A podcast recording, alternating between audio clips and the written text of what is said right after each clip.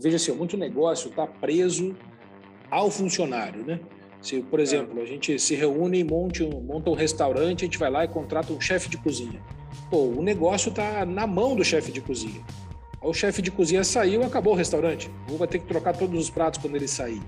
Isso é uma coisa que a gente não passa. Eu, por já ter uma experiência de franchise, por ter dores de franqueado, a gente já desenvolveu processo, controle, procedimento. A gente não depende de ninguém dentro da operação, nem da franqueadora e nem da operação da, das nossas lojas. A gente gosta, ama pessoas, trabalha pessoas muito aqui, faz parte dos nossos valores mas a gente não depende de pessoas específicas. A gente consegue trocar qualquer um a qualquer momento e a coisa não para de funcionar.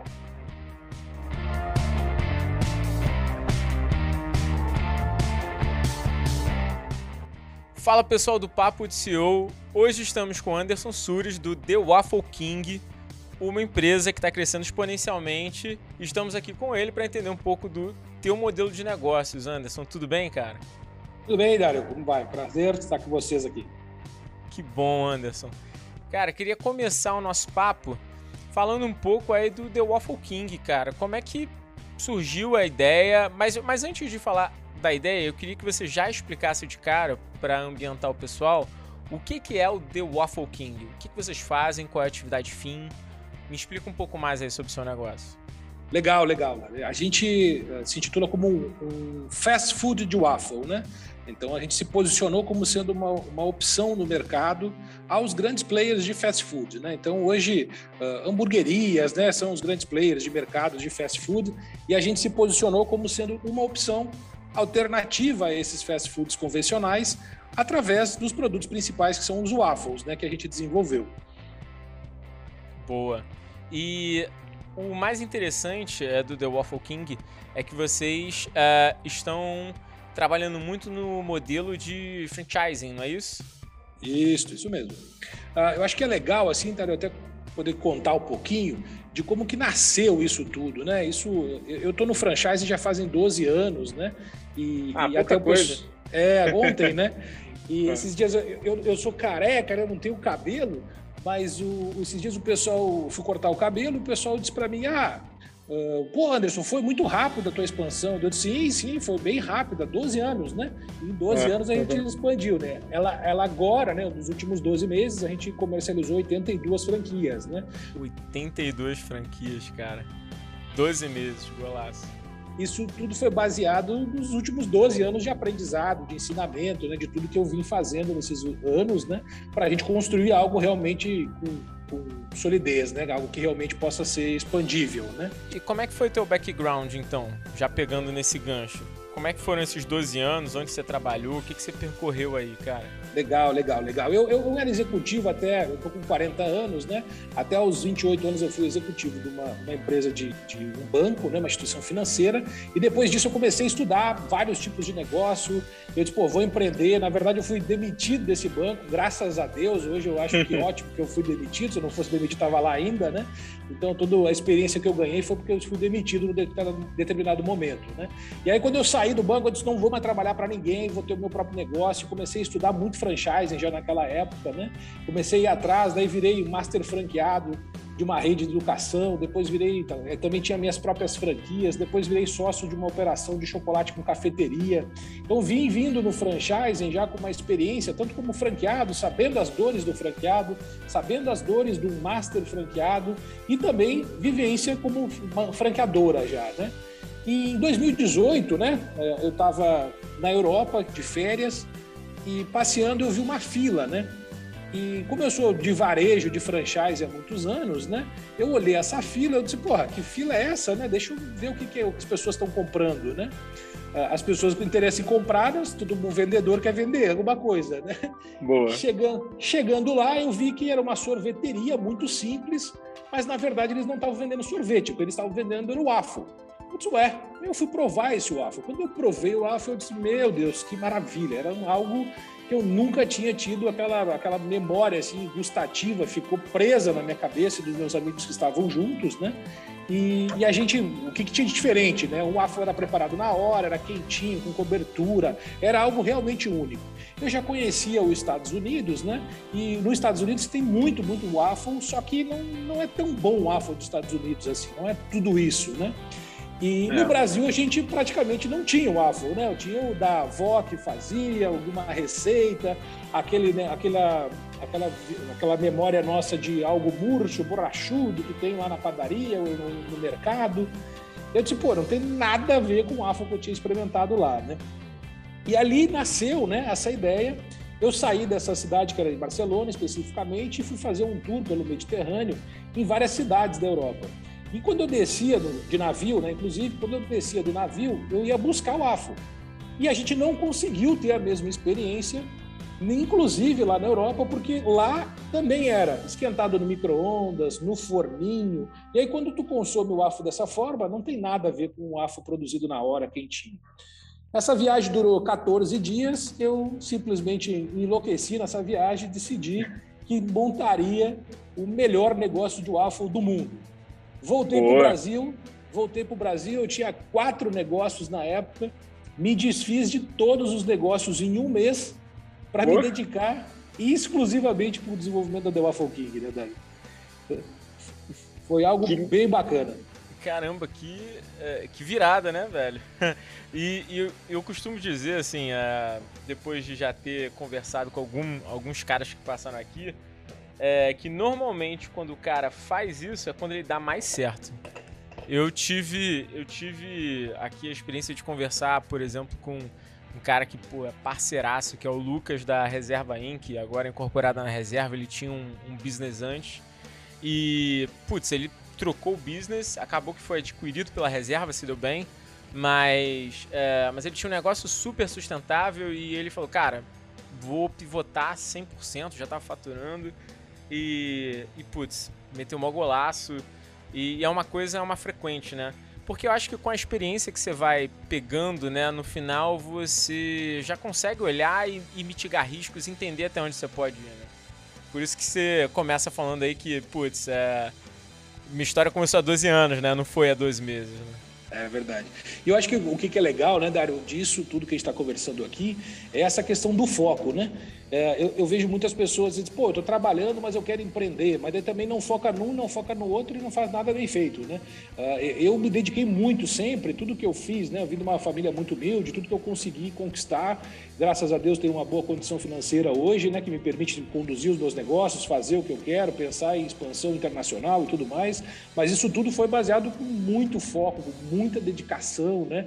Com muito conhecimento. Eu sempre usei muito, né? Eu sempre estudei muito, mas eu executava mais mais do que eu estudava ainda, né? Então acho que essa, essa somatória de estudo com execução e foco é algo que é realmente uma receita de sucesso, né? E aí eu queria te perguntar o seguinte, cara, é... você começou a crescer nesses últimos 12 meses, né? Vertiginosamente. Mas quanto, qual foi o timing para você se preparar assim para se abrir para o mercado? Porque, putz, com 12 meses eu já vi que você, pô, tem aplicativo, você já tá com uma esteira de produtos. Quando eu fui te conhecer, eu vi The Waffle King e falei, pô, ele é meio monoproduto. Não, não é. Tem já uma esteira de produtos. Você já entender ali uma composição de cardápio. Também vou te perguntar um pouco sobre isso.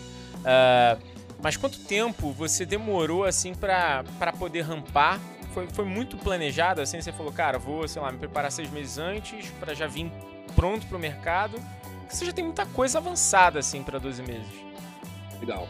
Uh, na verdade, foi dois anos de preparo antes da abertura da primeira loja. Nesses dois anos, chegou a ter 25 pessoas trabalhando comigo em várias áreas, de pesquisa e desenvolvimento. Eu levei chefe de Caramba. cozinha para eu levei chefe de cozinha para a Europa, eu retornei para a Europa três vezes, duas vezes para os Estados Unidos, Europa para focar em insumos, produtos, equipamentos, nos Estados Unidos para focar em atendimento, fast food e, cardápio completo, né, para poder ter um atendimento e competir com os fast food efetivamente. Então a gente fez um estudo pensando a nível global.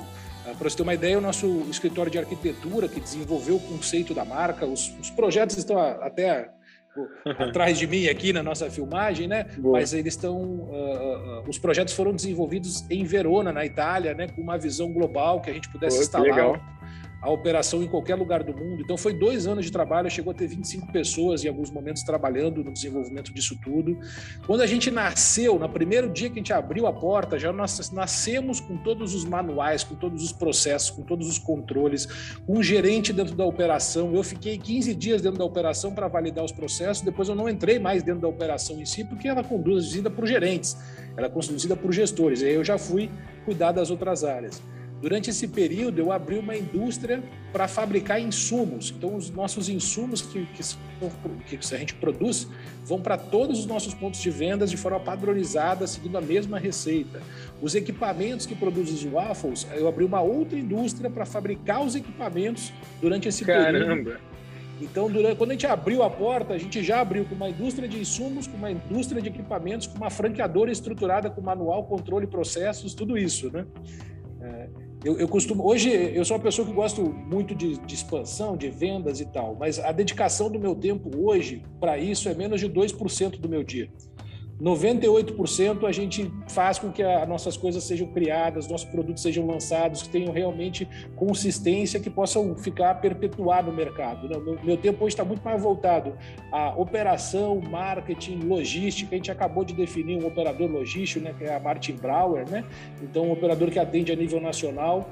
E, e, vai nos suportar aqui, muito provavelmente em outros países também. Né? Então a gente criou algo realmente bem estruturado. Né, interessante, porque assim, agora, agora entrando já no modelo de negócios, né? O The Waffle King é, tem, uma, tem uma proposta de ser uma loja é, bem mais fast food mesmo, né? É, dá para ver claramente que assim tua pegada de, de marca é para uma coisa uh, mais eu não, eu não, diria americanizada porque isso hoje em dia até tem um tom meio pejorativo assim, né?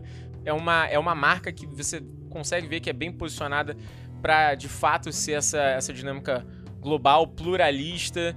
E o que eu começo a ver é.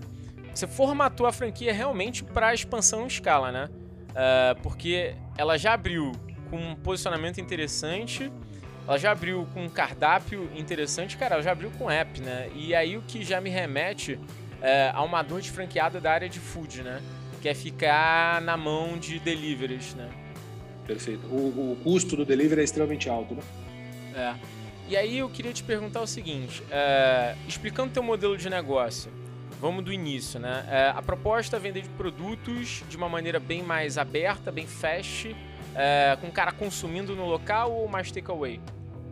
As duas propostas. Nós temos, na, na, verdade, tem três, três áreas que a gente atua, né? Uma é o consumo local, o delivery, e eu criei um modelo que em fast food geralmente não existe, é uma gôndola onde a gente tem produtos na gôndola que a gente vende. A gente vende chocolate, ah, a gente vende Stop Waffle, que é uma bolacha holandesa. Nós estamos prestes a lançar alguns produtos que a gente está produzindo. Em breve a gente vai ter o lançamento deles que irão para a gôndola também. Então, essa gôndola é um produto, são produtos que a gente tem disponível para os nossos clientes e franqueados, aonde permite que o cliente tenha leve a The Waffle King para casa, né? E o nosso franqueado aumente o ticket de receita da sua operação também, né? Perfeito, que é o que acontece muito em restaurante. Demorou para pegar no Brasil isso, né? A questão de gôndola, né? Fazer o cara aumentar o ticket levando mais comida para casa. Né? Porque ali ele vai para experiência, mas ele pode querer comer em casa e estender essa experiência lá, né? E aí você aumenta o ticket, né? É... Pô, muito bom. E, e legal, assim, dá para ver que você já passou por umas estradas, porque essas, essas pequenas sacadas a galera de mercado demora para pegar, né? É, por exemplo, gôndola para aumentar tickets. E o que eu também consigo dar uma olhada aqui é que o teu, a tua proposta de negócios ela é baseada em uma, uma base de produto, né? Uh, uh, uma produção de produto, né? A massa, não sei se a gente pode chamar assim. Uh, onde você vende já, você já falou que tem indústria, então você vende para o teu franqueado, teu franqueado finaliza e revende. É mais ou menos assim? Isso, a gente eu desenvolvi uma indústria que a gente tem quatro mix. É como se fosse uma mistura pré-pronta, né? Boa. Então, esses, esses quatro mix a gente vai a seco. Vou te dar um exemplo aqui. Por exemplo, eu conheci toda a operação de waffles da Europa e dos Estados Unidos. Né? Na Europa, principalmente, ela ocorre através de indústrias que congelam os produtos e enviam para os pontos de venda. No Brasil, isso inviabiliza em função de custo, do tamanho do país. Por exemplo, a gente já abriu franquia em Natal, a gente já abriu em Fortaleza, a nossa indústria está em oh, Gramado. A nossa indústria está em Gramado, nós estamos fazendo reforma em ponto em, em Belém do Pará, em, em, no Amazonas, né, em Manaus. Então, isso só é possível em função do modelo que eu previ já ser enviado tudo a seco. Então a gente não tem a necessidade de enviar massa congelada, a gente envia a seco. É um saco de, de, de pó, né? Onde a gente definiu, fizemos milhares de testes até conseguir chegar na consistência, aonde a gente tem três tipos de waffle e um tipo de pizza também que vai nesses mix. Chegando lá, o franqueado tem, junto com a sua equipe, todo o treinamento, vídeo treinamentos, para que ele possa operar isso dentro da sua loja. Né? Então, ele consegue reproduzir em Manaus, em Porto Alegre, em São Paulo, no Rio de Janeiro, em qualquer uma das nossas operações, seguindo o processo. A gente chama que é um processo anti-burro, né? Qualquer pessoa, desde que treina. Qualquer pessoa, desde que treinada, ela consegue executar, né? mesmo que não saiba, não tenha conhecimento nenhum de cozinha. Né? Boa. E essa dinâmica de, de expansão também que você escolheu por franchising, né? Uh, por ser franqueado, imagino que isso faz muito sentido. Uh, mas por que você acredita que a expansão por franchising é interessante? Até para você poder dar uma palhinha para o pessoal que está aqui escutando a gente entender por que o modelo de franquia pode ser interessante. Legal. O franchise no Brasil, sinceramente, ele está muito prostituído hoje, né? Em Pô, geral, o franchise, é, está muito demais, até inclusive. O, o, o, acaba que com as pessoas pegando qualquer tipo de negócio e querendo franquear e algumas pessoas comprando e tendo dificuldade. Então, o franchise na sua essência não é isso que tem no Brasil, né? Em alguns casos, né? É, vamos dizer, são mais de duas mil franquias do Brasil, né? Poucas franquias, né? Vamos chegar aí um pouco mais de 100 franquias, realmente são empresas consistentes, sólidas, que estão preocupadas com o resultado, né? o conceito de franchising é a transferência de um know-how específico, né? Não é que você vai ali no supermercado, compra alguns produtos, leva para sua loja e faz. Isso não é franchise, né? Isso não tem tecnologia, isso não tem método, isso não tem nada, né? Então, dentro do nosso modelo, a gente identifica que nós estamos sim enquadrados no franchise porque a gente tem equipamentos exclusivos, uh, insumos exclusivos, né? Que, que tem que ser casado o insumo correto com o equipamento correto. Isso nos permite ter um know-how sobre o ambiente de waffle como um todo e de fast food, de gôndola e de tudo mais que vem junto com o negócio que permite que a gente possa fazer uma expansão. A, a, gente trabalhar com uma expansão própria, ele acaba fazendo o quê? Sendo mais lenta, né? A gente não consegue abrir 80 pontos em 12 meses, né? Ou comercializar ou definir 80 pontos comerciais em 12 meses. Em geral, a operação, quando ela é própria, ela vai mais gradativamente, mais lenta. E se tem uma característica aí nos negócios do Brasil, você consegue ter 200 operações, 300 operações próprias, né? Agora, quando a gente vai para o franchise, o leque se abre consideravelmente, né? Então a gente já tem desde cidades de 30 mil habitantes, as, as capitais, né? A gente então consegue abrir o leque de uma forma mais rápida. Como a gente já pensou, desde produto, equipamento, logística, pensando em promoção, pensando em tudo que a gente tinha, isso permitiu que a gente já startasse dentro do modelo de franquia e com isso ganhasse o Brasil aí. Então a gente sempre diz, né? estamos recém começando, né? Porque a nossa pretensão é um crescimento muito maior ainda, né? Boa. E falando para o teu franqueado, cara, como é que funciona o teu modelo de loja? É um modelo único de loja? Você tem um modelo menor, é por metro quadrado? É, um, é, um, é uma dinâmica única? Como é, como é que tá aí para o teu franqueado? A gente, tem, a gente tem duas linhas que a gente atua. Uma é com relação ao cardápio. A gente tem um cardápio que a gente chama full, que é o cardápio para fast food. Tem três tipos de waffle, um tipo de pizza lá, gôndola, tem um sorvete, milkshake, casquinha, cascão. Então é uma operação de fast food completa. A gente tem a possibilidade de iniciar com um cardápio menor em cidades que a gente aprove, com um cardápio de um ou dois, três itens e depois o franqueado ir ampliando esses itens de cardápio. Então isso a gente permite que o investimento possa começar menor e depois o franqueado vai investindo e comprando os demais equipamentos para fazer a sua operação crescer. Então, isso permite que a gente consiga ter uma, uma, uma, grande visibilidade, né, ser uma grande opção. Eventualmente, aquela pessoa que não tem condição de ter o valor todo do investimento, mas ela pode começar menor e crescer com a gente. E temos uma outra situação que é o tamanho da operação. A nossa operação ela vai funcionar entre 25 e 30 metros quadrados, é o suficiente. Além disso, é espaço de mesa. A gente pode ter uma operação de 500 metros quadrados. Só que vai ter ambientação, vai ter espaço de espaço kids, espaço de mesas. Então, a, o tamanho da operação vai variar de acordo com a disponibilidade de capital e o ponto comercial do nosso franqueado também. Então, essas alternativas né, permitem que a gente consiga ter vários franqueados de vários tipos de perfil diferente, aquele que tem um pouco menos de condição, que vai se desenvolver dentro da rede, vai crescer. E a gente já viu isso, operações que iniciaram no começo do ano com um cardápio menor, hoje já estão com o cardápio completo. Então, em poucos meses, né? Porque ela viu que vendeu muito e aí já coloca os outros produtos, vende mais ainda e gosta mais ainda da operação. Então a gente criou uns modelos que permite que o franqueado, ah, de acordo com a disponibilidade de capital dele, ele possa entrar dentro do negócio e aí vestir realmente a camiseta da The Waffle King. Né? Pô, muito bom, porque assim você acaba criando uma, uma, uma escadinha para o teu franqueado e, e, limita um pouco, quer dizer, não limita tanto a barreira de entrada para investimento, né? Uh, e aí, uh, falando aí para o teu franqueado, como é que tá a margem para esse cara? Uh, se você puder também dar um range aí de investimento inicial, retorno. Legal. Hoje, hoje o nosso investimento para uma operação né, completa, ele vai custar em torno de 330 mil reais. Mas é possível startar a partir de 160 mil. Então, entre 160 e 330, você tem uma opção de ter algum cardápio né, que você possa fazer uma adaptação e poder escolher pro, de acordo com o seu bolso no momento. Né? E a gente tem operações maiores, né, como uma operação de gramado, que foi uma operação que a gente desenvolveu com uma loja experiência, que é uma operação de em torno de 600 mil de investimento, uma operação um pouquinho mais de investimento, né, que tem algumas situações no Brasil que a gente já está implantando lojas similares a gramado também. Ah, com relação à margem, hoje a nossa margem trabalha em torno de 20% de resultado. Gente tem trabalhado em média disso, retorno do investimento em torno de 18 a 24 meses. Isso é muito, varia muito, tem operações que estão correndo mais rápido, né? tem operações que estão demorando um pouquinho mais. Isso varia muito da gestão, do ponto comercial, da onde está sendo instalado, da própria gestão do franqueado. Né? Isso é fundamental também para o apoio e, e resultados, o sucesso. Pô, golaço, cara. É, tá, tá, tá, bem, tá bem interessante, assim, tá bem média de mercado, tá... 20% na verdade, te digo que até tá, tá bem legal, né? Porque normalmente a gente tá, tá, tá trabalhando aí de 15 para baixo, 10, 12... Então tá bem interessante aí a parte de 20%. E você fica, basicamente, cobra royalties, taxa de publicidade, padrão? Como é, como é que é isso aí para franquia? Temos uma, uma taxa de franquia de início, né? E depois royalties de 5% e fundo de propaganda de 2%, né? Legal. Essa é a operação que a gente cobra do nosso franqueado.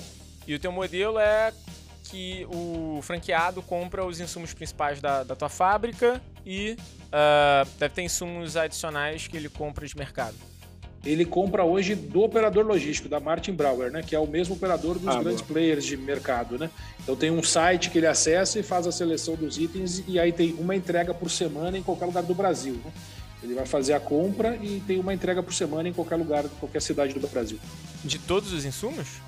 De todos os insumos, isso aí. Nós estamos Pô, agora inici Startamos a parceria e já tem, já tem uma, um percentual significativo e nos próximos semanas agora a gente vai ter o restante dos itens e vai ser de todos os insumos. Pô, isso é muito bom porque é, também no setor de food uma das dores é que você tem que ficar fazendo logística e compra, né? E aí o operador, ao invés dele estar tá focado ali na, na operação, ele fica meio que batendo cabeça para compra, né? A gente aqui no, a gente tem um grupo de serviços, né, onde a gente oferece consultoria, contabilidade, tecnologia, né? Uh, que é o nosso grupo Hyper.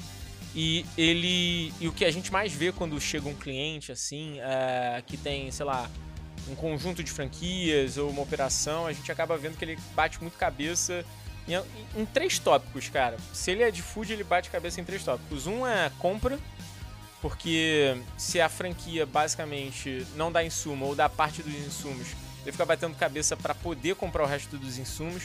E aí esse cara, lembrando que como é que é o perfil do, do franqueado, né? Normalmente não é um ex-executivo de administração que saca tudo de negócios, né?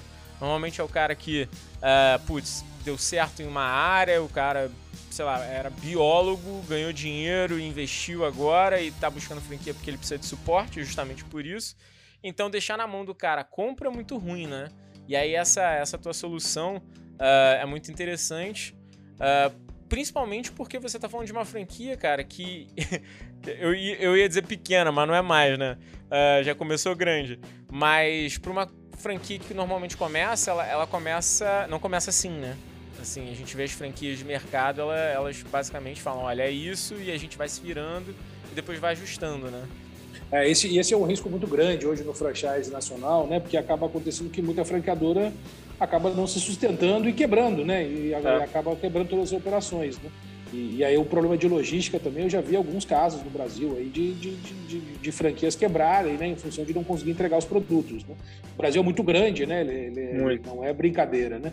E, e, graças a Deus a gente fez um trabalho aí consistente de alguns meses junto com a Martin Brower, né? E a ProFoods, que é um braço da, da Martin Brower, para fazer essa conexão. A gente startou esse processo, né? divulgamos isso no mês passado, inclusive para nossos franqueados, e agora estamos cada vez evoluindo mais e a tendência é que nos próximos meses a gente é 100% aí dentro da operação completa né, de logística. E, e bom, e aí só para constatar os outros dois problemas do, do cara que é franqueado, é um é a equipe, né? Eles batem muito cabeça em termos de equipe na parte de food, né? É muito doído pro, pro franqueado. É, queria até que você relatasse como é que é essa dinâmica aí. Acho que não tem muito, muita solução, né? É, é mais trabalho, trabalho, trabalho. E o outro ponto é a questão de, de sistema, né, cara? O, o franqueado, às vezes, ele é muito precarizado na, na, dinâmica de sistema. O Brasil, em termos de sistema de food, que a, a, uma Lynx da vida não me escute, mas, mas, uh, mas assim, o nosso, o nosso sistema na área de food eu vejo que ele ficou muito bom no PDV, mas ele não é tão interessante para gestão. E aí o cara quando ele tem um PDV faz sentido, mas quando ele vai expandir, ele começa a ter que fazer algumas algumas puxadas aí. Mas falando de equipe, como é que como é que você acha é, isso aí? O que, que, o que, que é muito legal no modelo, Dário? É, eu vejo assim, muito negócio está preso ao funcionário, né? Se, por exemplo, a gente se reúne e monte um, monta um restaurante, a gente vai lá e contrata um chefe de cozinha. Pô, o negócio está na mão do chefe de cozinha. O chefe de cozinha saiu, acabou o restaurante. Ou vai ter que trocar todos os pratos quando ele sair. Isso é uma coisa que a gente não passa. Eu, por já ter uma experiência de franchise, por ter dores de franqueado, a gente já desenvolveu processo, controle, procedimento. A gente não depende de ninguém dentro da operação, nem da franqueadora e nem da operação da, das nossas lojas. A gente gosta, ama pessoas, trabalha pessoas muito aqui, faz parte dos nossos valores, mas a gente não depende de pessoas específicas. A gente consegue trocar qualquer um a qualquer momento e a coisa não para de funcionar. Isso foi validado com uma semana de operação. Vou te dar um exemplo, lá em Gramado, a gente abriu em 4 de junho de 2020 a primeira operação. Ah, depois de 4 de junho, o primeiro feriado era 12 de junho, que era dia dos namorados. A gente iniciou a operação com cinco colaboradores. Desses cinco, dois desistiram porque um teve problema familiar, o outro namorada não deixou, cada, cada um com as suas confusões. Cada um com as suas confusões. A gente perdeu dois colaboradores no meio de um feriado, a cidade bombando, a loja bombando. O que, que aconteceu? Nós botamos dois, ele só lia o processo, seguia o que tinha que fazer e conseguiu executar. Então, acho que eh, no Brasil né, se, se, se, necessita muito de controle de processos, né? o negócio precisa disso. Né? E muitas vezes isso é chato de fazer, nem todo mundo sabe fazer, e aí, quando pega um, algum empreendedor que não tem paciência de fazer isso, deixa isso em segundo plano isso acaba afetando o seu negócio. Né? Nós, nós né, como franqueadora, como franqueados, como, como, nossos franqueados, a gente disponibiliza isso, né, permitindo que o franqueado possa treinar outra pessoa de uma forma muito rápida. Né? Ah, Para você ter uma ideia, o nosso treinamento só vem o franqueado. Né? Hoje ele só vem o franqueado no treinamento e ele é que treina a equipe lá depois. Então é, é, muito simples em função simples agora, né? Simples depois de a gente ter estudado demais, né? E ter trabalhado muito com isso, né? Com relação ao sistema, você tem total razão, né? A importância do sistema, do controle, da gestão do processo de estoque, né? Isso é fundamental para a operação. A gente já nasceu já com aplicativo próprio, com site próprio de pedido, né? A gente já fez um trabalho de sistema bem grande, né? Até os 29 anos eu fui executivo de tecnologia, né? Hoje eu já não sei muito Beleza. mais. Hoje Hoje eu não sei muito mais, mas o pessoal a gente consegue contratar gente que sabe mais que a gente e, e, e faz a coisa funcionar bem, né? Graças a Deus. Muito bom. E agora falando especificamente da franqueadora, cara. É que a gente fala muito com CEO, dono de empresa, né? O nosso público ele é, ele é bem dividido, né? Tem gente que já rampou bem no negócio e tem gente empreendedor que está começando. Então a gente fala com, com dois universos.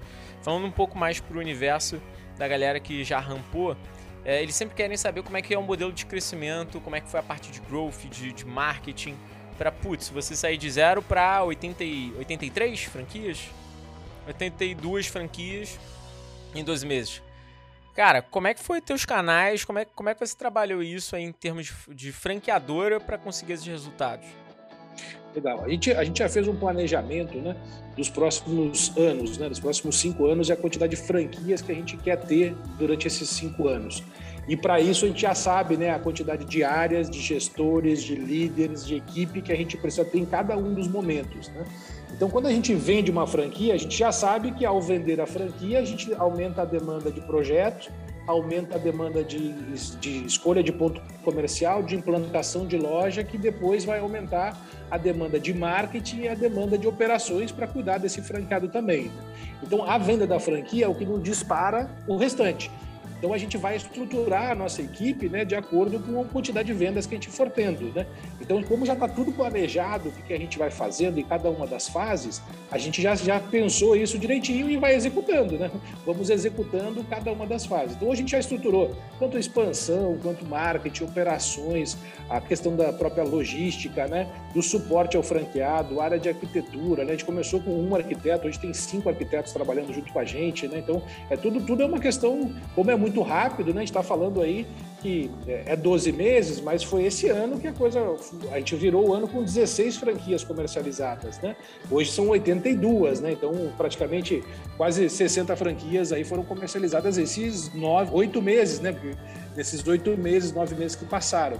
Então, isso fez com que a gente, de uma forma muito rápida, vai adaptando, vai construindo, vai buscando gente de mercado ou vai desenvolvendo pessoas. Eu tenho pessoas que estão comigo, né? Por exemplo, tem diretores que estão tá comigo hoje, que está há oito anos comigo, né? Que já trabalharam em outros negócios comigo, que já conhecem o meu formato, né? O meu formato calmo, delicado de ser, acordar às cinco da manhã, dormir meia e dormir à meia-noite, atordoar todo mundo o dia inteiro, né? Então, o pessoal já tem, eu já tenho uma equipe que está comigo há bastante tempo, né? Então, isso tudo ajuda também, né? Então, não, como eu falei, né? Não foi do nada, né? Isso faz.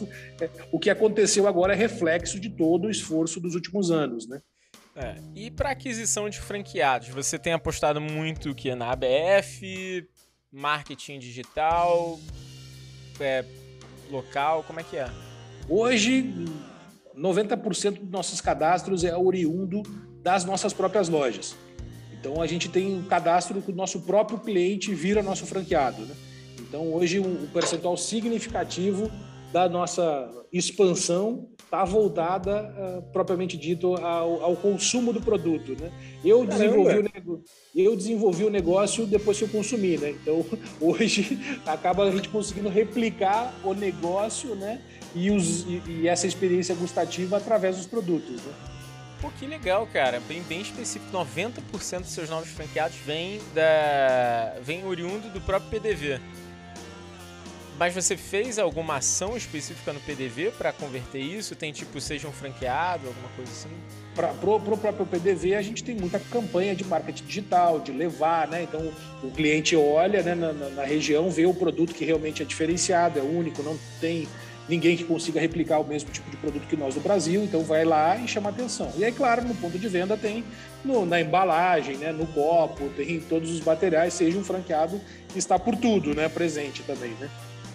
Pô, legal. Aí o cara vai lá, se cadastra no, sei lá, Transforme, executivo de venda liga, faz o processo ali de funil de venda normal. Isso aí. E a gente tem um, um, trabalho de aprovação desse franqueado, né? Alguns, eventualmente, a gente identifica que não tem o um perfil, a gente acaba retornando que não vai poder dar continuidade. Aqueles que a gente identifica que tem o perfil, a gente retorna dando ok vira franqueado e como ficha. Pô, que legal. E, e para você ver como, uh, só puxando esse, essa, esse ponto que você falou, e, e um pouco da, da, da montagem da loja, né? Que, putz, você buscou arquitetura no exterior, assim, fez uma coisa muito bem elaborada. Como isso funciona, né? É, a gente tem o mal de achar que o PDV, ele basicamente é só para atrair cliente, né?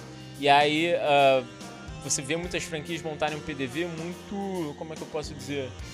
É, muito, muito voltado para uma coisa única estruturalmente funcional, né? Enquanto na verdade ali é um canal de venda, né? É, se a gente tratar mais o PDV como um canal, assim como, sei lá, vendas ou alguma coisa, a gente tem muito mais êxito, né? E para você, você, você na verdade é o caso vivo disso, né? Pô, 90% de, de, de, de, contato por PDV, eu nunca vi isso. Eu, eu acho que te, eu te digo, que eu acho que isso está voltado ao, ao, nosso dia a dia aqui. Uh, eu te comentei antes, eu, eu dedico de 2 a 5% do meu tempo para expansão. O restante é focado na operação, focado em a gente melhorar processo, e a gente ajustar, e a gente construir estrutura. Eu acho que isso reflete em mais clientes, recebe, reflete em mais faturamento para as lojas e, por consequência, a expansão vem, né? É, eu, para mim, a expansão de negócios, eu trabalho com isso há muito tempo, é muito fácil de fazer expansão para mim, eu expando muito fácil, para mim é muito tranquilo. Mas hoje, pessoalmente, eu estou envolvendo muito pouco com isso. Tem um time, tem, um gestor, tem todo um time que trabalha com isso, mas pessoalmente eu me envolvo um pouco com isso porque eu estou dedicado a construir algo que é realmente. eu, eu, eu, eu brinco, mas é totalmente sério, né? Eu quero que isso seja um legado, né? Que esteja para o meu filho. Eu vou morrer daqui, eu espero que daqui a muitos anos, mas esse negócio não morrerá. Então ele está sendo construído para virar um legado efetivamente, né? E falando disso, cara, você sabe que tem muita gente olhando aí para para empresas franqueadoras em rápido crescimento, né? Já foi sondado pensa em vender, incorporar, porque isso agora está quente no mercado. Né? Isso está muito quente, efetivamente. Uh, hoje não passa pela nossa cabeça. Da experiência que eu tenho né, de, de visualização, até se a gente for pegar assim, os maiores cases nacionais de franchising, efetivamente, não de venda de franquia, mas de consolidação, de número de lojas em operação efetivamente, geralmente são aqueles negócios que estão focados, né? Aquele negócio que está focado, não aqueles que têm 200 negócios, né? E geralmente é, é aquele que está mais focado é que consegue crescer. Hoje e, e provavelmente para os próximos bons anos, eu enxergo a, a, a, como melhor estratégia esse meu foco, né, como CEO, esse meu foco como um fundador e, e, e conduzidor do negócio, vamos dizer assim. É, eu enxergo que esse foco ele é fundamental para que a gente ganhe efetivamente uma estrutura de posicionamento de marca nacional e internacional também. Boa. Uh, e aí, mais um item que, putz, eu queria abordar com você. Uh, quando a gente pensa em termos de, de food, uma coisa que acaba acontecendo bastante é a questão do, do da, da novidade, né? Uh, a gente normalmente tem uma curva de food que em PDVs que funciona para PDVs que na verdade às vezes não tem um approach ou não conseguem passar uma proposta de valor, uma curva muito doída, né? Normalmente começa uma operação, é novidade, aí você tem uma curva ascendente ali em faturamento e aí muitos PDVs depois caem, né? No modelo de franchising. Uh, isso está cada vez mais frequente no Brasil, né? Se abre uma franquia, um PDV, um ponto de venda, e aí é aquela coisa de novidade, a gente já teve um monte de caso aí, paleta que o diga, é, de crescer, subir e depois cair. É, e isso é muito uma questão também de, de, de trabalho ali, de, de oferta de produto, de dinâmica. Como é que você vê a tua franquia é, para que ela consiga realmente fazer esse processo de fidelização, que o teu produto ainda continue muito, muito forte? O que, que você aposta ali para poder conseguir ter essa, essa fidelização no final do dia do cliente? Legal. Uh, eu, digo que esse tipo de negócio né, é como é, é, a construção de um castelo de areia. Né? Você constrói a primeira chuva mais forte e já era a empresa como um todo. Né? Uh, tudo que a gente fez, né? então eu já fiquei dois anos, eu digo para os nossos franqueados né, em treinamento, né, eu fiz um investimento considerável de dinheiro, mas o principal investimento que eu fiz foi de tempo. Né? Esse não volta mais. O dinheiro é uma coisa que a gente faz um negócio, ganha, outro perde, não tem problema nenhum. Mas o tempo nunca mais volta. Né? Eu nunca mais voltarei a ter 37 anos. Né? Eu tenho 40 anos hoje, esse, esse tempo eu não vou voltar. Então, esse principal investimento de tempo, que eu fiquei dois anos né, para a gente criar os pilares, os alicerces, para a gente poder ter consistência do modelo de negócio, isso faz com que toda a diferença para a gente crescer daqui para frente, né? Isso que você comentou, né? Cresce e depois acaba caindo, né? Por que, que acaba caindo? Tem dois, dois fatores que acabam fazendo com que os negócios caiam, né? Um, uma concorrência gigantesca de mercado. Isso se dá muito em função de que quando o produto é muito simples de fazer, né? Então falar aqui, podemos falar de paleta, podemos falar de açaí, né? Quantidade de açaís que tem no mercado, né? Uh, ou algum, sei lá, qualquer tipo de negócio que você não dependa de, de, de, exclusividade, que você dependa de comprar um insumo em algum lugar e produzir isso, pintar a parede de uma cor, botar a placa na frente. Então, essa é uma característica que acaba fazendo com que os negócios desabem, né? Porque é muito fácil de copiar, vamos dizer assim. Sim. E um, e um segundo ponto são negócios que acabam crescendo exponencialmente, mas sem estrutura, sem uma logística, sem uma padronização, sem um suporte, sem acompanhamento, sem marketing, sem tudo mais. Né? Então, acho que esses são os dois principais fatores. É, entendendo sobre isso, é justamente isso que a gente atua dentro do nosso modelo de negócio. Né? Como que a gente faz para a gente ter produtos consistentes, que a gente realmente possa fazer lançamentos. Hoje eu tive uma reunião, inclusive, não posso te divulgar ainda, mas um, uma grande marca de food no Brasil veio nos procurar através do operador logístico que quer fazer um co-brand com a gente. Então, já visualizando nós como um potencial, uh, eles disseram, ó, nós queremos o nosso produto, que eles são gigantescos, internacionais, no AFO. Nós queremos divulgar o nosso produto com o AFO, porque a gente entende que isso é, é mundial, que é Estados Unidos, que é Europa, e que agora está chegando no Brasil, né, que a gente não tinha. Então, esse, esse é um trabalho forte né, que a gente já está fazendo consideravelmente para fazer com que a gente tenha uma estrutura né, consistente de marca. Né? Então, acho que esse é o caminho que a gente está adotando. E falando de expansão para o exterior, né? Porque você está preparando sua marca para ser global, é visível. Uh, pretensões do exterior, 100%, não agora? Como é que é isso? Eu já falei com gente de vários países já, né? E, e, o que falta, sinceramente, é abraço, né, para conseguir fazer com que a gente tenha atingir todos os países ao mesmo tempo. Como a gente tem algum, algumas, algumas questões exclusivas, né, como insumos, como equipamentos. Equipamento é o mais simples, porque a gente pode mandar para qualquer lugar, mas o insumo, né, eu preciso fabricar em outro país, né? Então isso é uma, uma característica que para fazer uma expansão eu preciso ter, vamos dizer, um leque de, de visualização de expansão. Então nosso nosso foco hoje está sendo os Estados Unidos, estamos analisando bem o mercado, né? Estamos com uma expectativa do próximo ano entender mais de perto esse mercado, né? E quem sabe startar uma primeira operação lá e já ela, ela sendo startada, ela já vai nascer igual o Brasil, já vai nascer com toda a estrutura, com todo o suporte, acompanhamento para a gente poder fazer expansão nos Estados Unidos também. Que os Estados Unidos abre um leque gigantesco, né? Hoje qualquer boa rede nos Estados Unidos tem 5 mil lojas, 10 mil lojas, é. né? Então é algo bastante gigante o número de possibilidades nos Estados Unidos, né? É, e o teu tipo de produto, o teu tipo de modelo é muito consumível no exterior, né? É, você trouxe de lá a ideia, né? Mas você conseguiu formatar de uma maneira para ser mais expansível por lá. É muito consumido nisso lá, né? De uma maneira geral. Eu até vou te contar uma, uma história que não é história, que é verdade, né? Eu tive em Nova York, né? Tem uma operação em Nova York que tem uma pessoa que tem 17 lojas de waffle em Nova York. Caramba. E eu, tive, eu tive lá numa das lojas, eu não tinha combinado com ele, eu conhecia pela internet, né? Quem era o dono.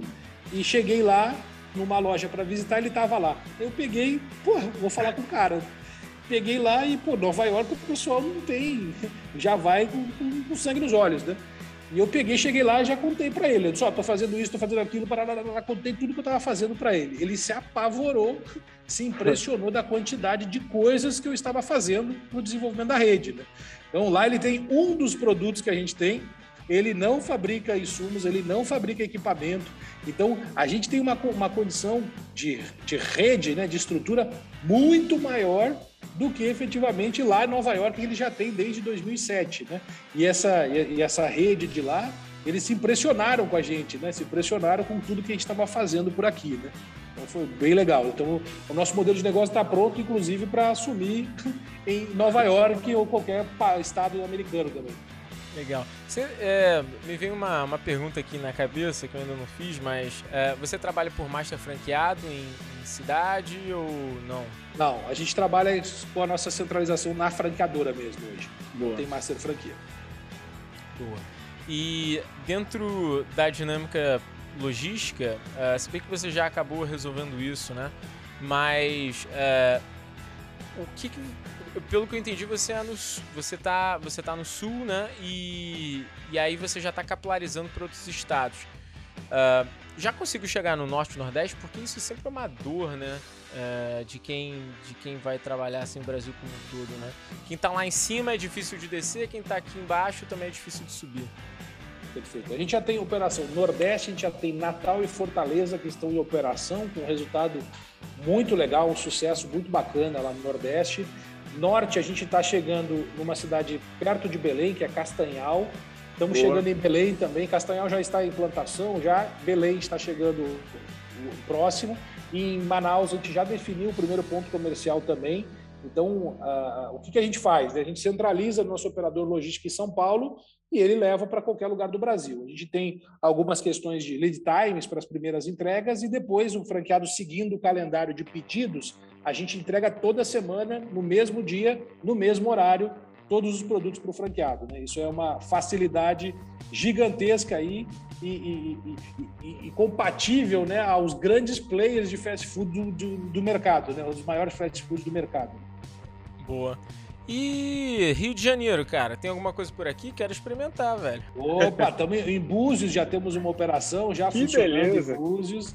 Já temos uma operação em Búzios e no Rio a gente tem algumas operações que já estão em implantação. Em São, João, São João do Meriti já tem uma operação funcionando e no Rio de Janeiro é uma operação que a gente está implantando. Tem mais, tem duas operações no Rio de Janeiro sendo implantadas também. Boa, quando abrir me avisa aí para eu ir lá.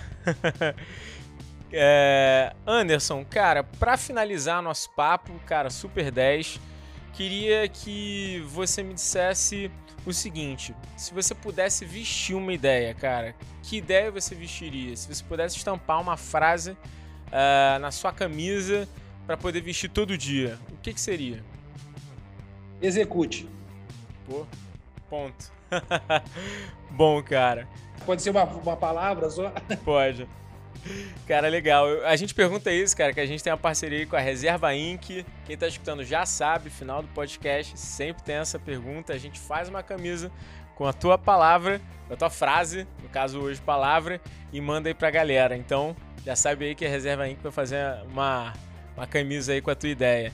E, velho, não menos importante, se você pudesse dar um recado aí pra galera que tá querendo entrar no mundo do franchising putz, que dica que você poderia dar para esse pessoal aí?